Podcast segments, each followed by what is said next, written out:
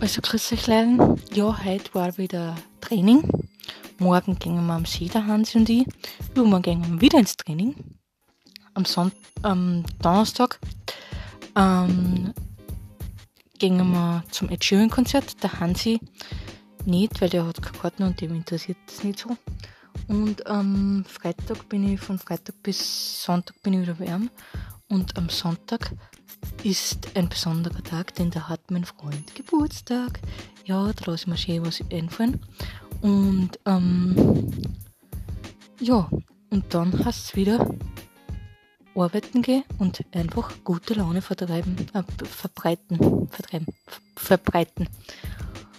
Habt einen schönen Abend und eine gute Nacht und vergesst nie immer positiv bleiben und nur die Karten kommen durch und dann noch 5%. Vergesst es nicht. Bitte, bis bald. Tschaußen.